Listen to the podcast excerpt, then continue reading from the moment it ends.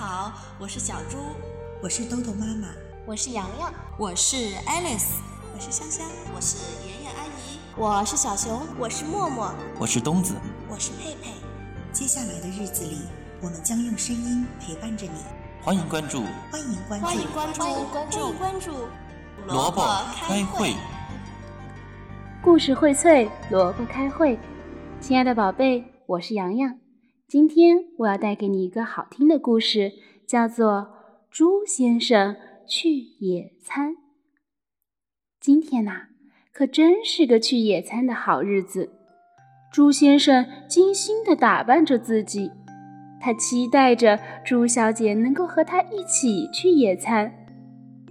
呃呵呵，真希望他会说“我愿意呀”。嗯，我再摘朵花送给他吧。一定能够打动他的。一切都准备好了，猪先生往猪小姐家的方向走去。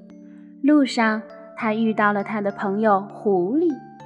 狐狸听说了野餐的事儿，就说：“我给你一个建议吧，把我美丽的尾巴借去。”装上了狐狸美丽的尾巴，猪先生很满意。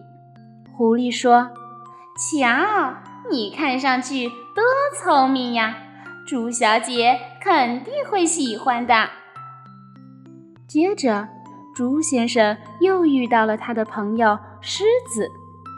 狮子听说了野餐的事儿，就说：“我给你个建议吧，呃，把我美丽的头发借去。”戴上了狮子美丽的头发，猪先生很满意。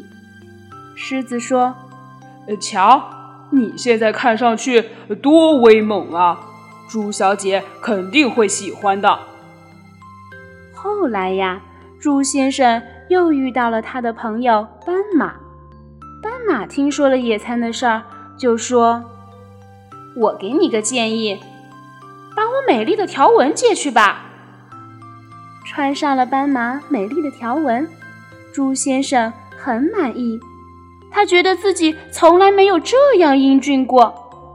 斑马说：“瞧，你看上去多英俊呀，猪小姐肯定会喜欢的。”终于来到了猪小姐的家，猪先生激动地摁响了门铃。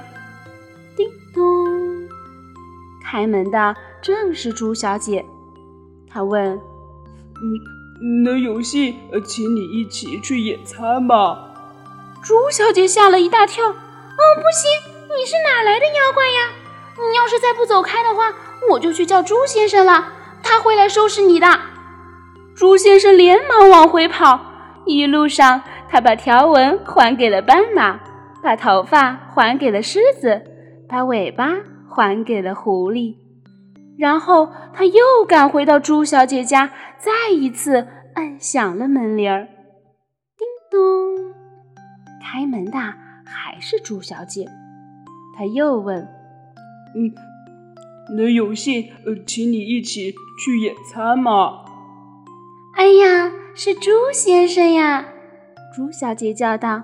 “嗯，刚才来了个丑八怪，就站在我院子里，可把我给吓坏了。